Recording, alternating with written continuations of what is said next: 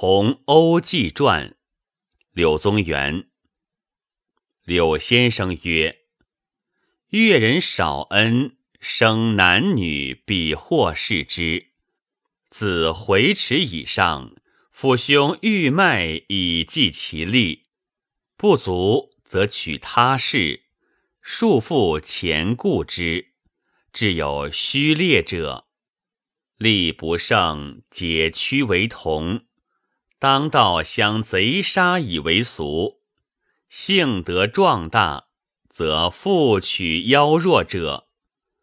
汉官因以为己利，苟得同自所为，不问，以是月中户口资号少得自托。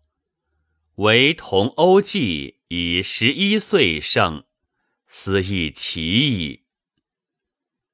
贵部从事杜州事，位于言之。同济者，郴州饶木耳也。行木且饶，二豪贼劫持，反皆不囊其口。去于四十里，只须所卖之。既委而提，恐立为而横状。贼易之，对饮酒醉，一人去为士，一人卧，直任道上，同微似其睡，以复被任，立上下，得绝，因取刃杀之。逃未及远，逝者还，得同大骇。将杀童，童惧曰：“为两郎童，孰若为一郎童也？彼不我恩也。郎承见完与恩，无所不可。”逝者良久，计曰：“与其杀士童，孰若卖之？与其卖而分，孰若无得专焉？”幸而杀彼甚善，即藏其尸，持同抵主人所，欲束缚劳甚。夜半，同自转，以复及炉火烧绝之，虽疮手勿啖。复取刃杀士者，因大豪，亦须皆惊。同曰。我欧氏儿也，不当为同。贼二人得我，我幸皆杀之矣。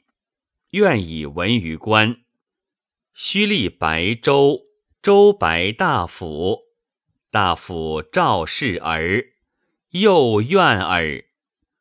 刺史严正其之，留为小吏，不肯与衣裳。立护之还乡，乡之行劫富者，侧目莫敢过其门，皆曰：“是儿少秦舞阳二岁而讨杀二豪，岂可尽也？”《同欧记传》是一篇独创性的传记文学作品。封建时代的文人。一般只为剥削阶级的代表人物立传，柳宗元的这篇传却是为一个孤苦伶仃的穷孩子写的。传者传也，一个穷孩子有什么可传的呢？这里首先发生了如何选材、如何突出主题思想的问题。作者在开头的一段。类似引言的文字中说，越地有一种劫富小儿和成人屈为同的恶俗，汉官因以为己利，苟得同自所为，不问，所以无数弱小者被劫富而少得自托，只有欧记这个童子以十一岁胜。思亦奇矣，可以看出，作者对暴徒劫富弱小的恶俗异常不满，对不设法制止劫富，反而借此谋利的官府十分憎恨；对反抗豪贼而获得胜利的欧济，则极其赞赏。这几点，如有舍弃，也将削弱作品的思想意义；倘要同时得到表现，又难免头绪纷繁，不易突出重点。作者的高明之处，首先表现在对这个问题的处理上，他举重若轻，以简驭繁。集中力量写欧济的被劫、反抗、胜利及其影响，而当欧记的形象逐渐站立起来、丰满起来的时候，前述的几点意思也跟着凸现出来了。传文本身的第一段只用“同记者郴州饶木而也，行木且饶”。十三个字，叙述了主人公的姓名、年龄、籍贯和身份。叙述这一些，本是古文中传记体的老套子，但这十三个字却不应做老套子看。引言中说：“唯同欧记以十一岁盛，思亦奇矣。”可知作者打算写同欧记的奇，而在写奇之前，却先写他并不奇。这倒不仅是为了使文事跌宕、富有波澜，更重要的是，先要为他的奇提供根据。现实生活中的奇，常常是根植于平凡之中的。加个同字。表示欧记是个小孩儿，小孩有什么奇呢？欧记是个饶木儿，每天行木且饶，这又有什么奇呢？然而不难设想，这个穷孩子正是在行木且饶的平凡生活里得到了锻炼，他自然爬过峭壁，射过急箭，看过荆棘。也许还驱逐过毒蛇猛兽，唯其如此，才可以做出下文要写的奇事来。如果换上个未经风雨的纨绔子弟，则下文所写的奇就未免奇的难以令人置信了。此其一。引言中点出，越地劫富儿童成风。这里写欧记正是个儿童，已暗示出有可能被劫富，而他又是个饶木儿，一则无钱无势，二则常出没于荒野，暴徒劫富他，既不需费多大的气力，又无后顾之忧，此其二。寥寥十三字，不仅介绍了主人公的简况。而且为此后情节的开展和人物性格的刻画埋下了根子。第二大段包括两个小段，写欧记的被劫、反抗及其胜利，是全文的主体。紧接上段，先写欧记行目且饶之时，被二豪贼劫持。二字、豪字都不应随便读过。贼计豪强又是两个，双方的力量对比已经极其悬殊，而贼子的手段又万分凶狠毒辣。于劫持欧计之后，立刻反接双手，不能其口，抓到四十里以外的市集上去卖。看来。这个十一岁的孩子绝难逃出魔掌了。几个简短的句子写得惊心动魄，读者在痛恨豪贼的同时，不能不为主人公的命运捏一把汗。然而，就在这惊险万状之时，主人公出人意料，显出了他的奇。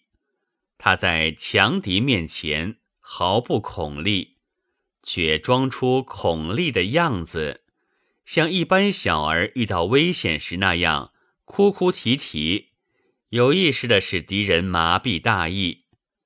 敌人果然中计了，满以为胜算在握，开怀畅饮之后，一个去市集上谈交易，另一个醉醺醺的。直刃道上睡着了。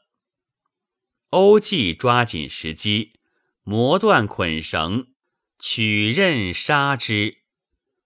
读者刚刚松了一口气，而一波才平，一波又起。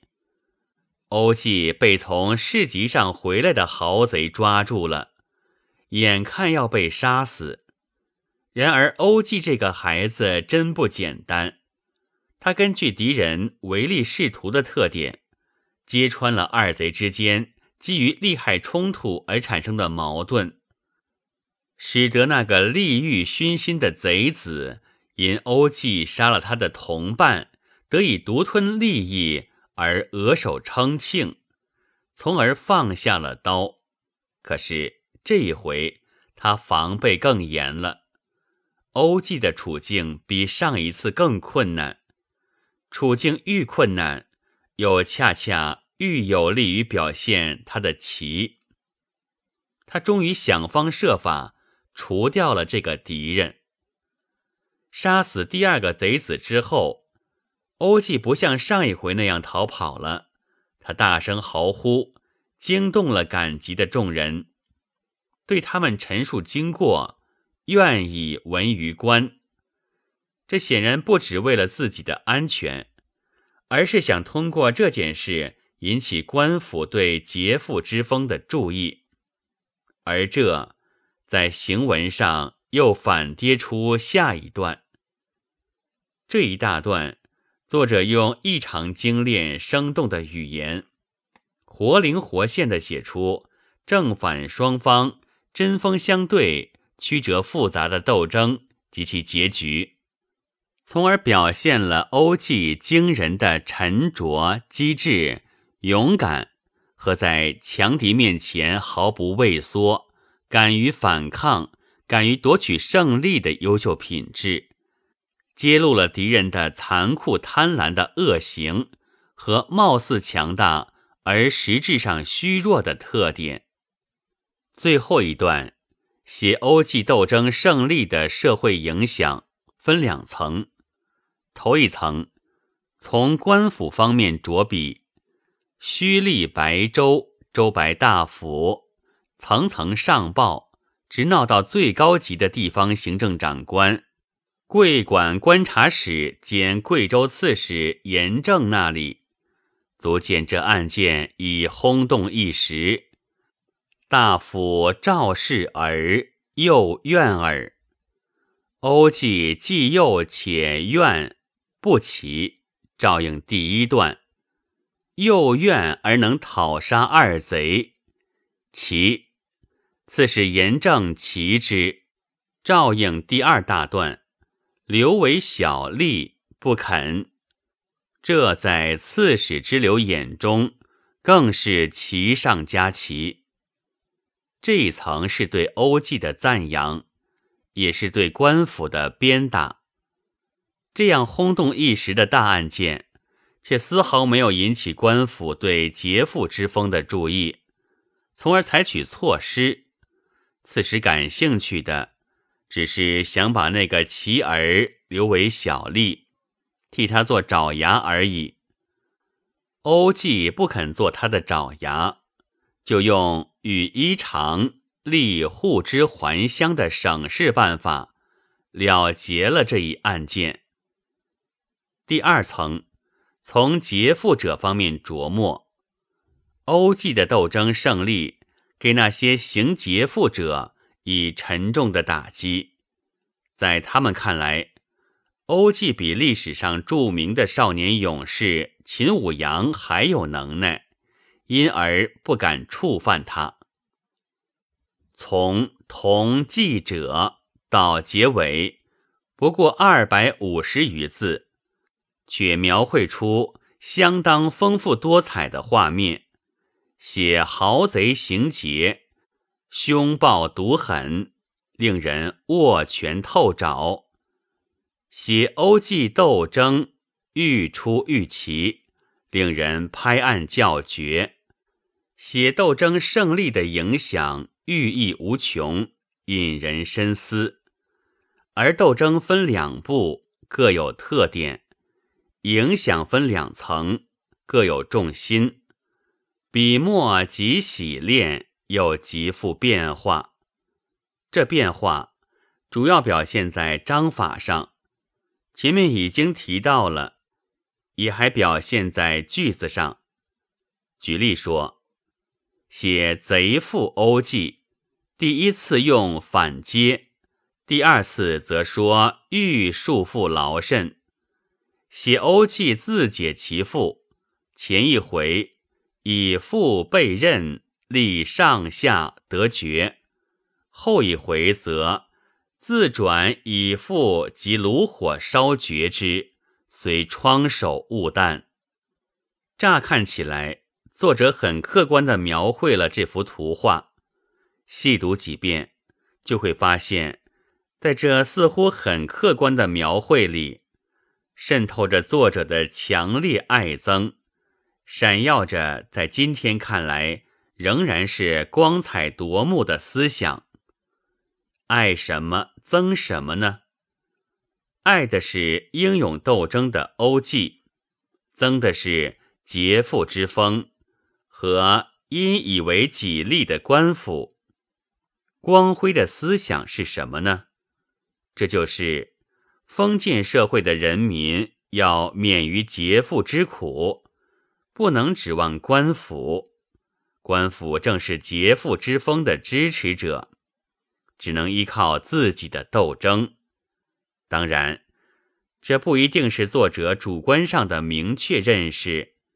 然而，作品的客观意义、社会效果，的确是这样的。本文作者霍松林，朗读：白云出岫。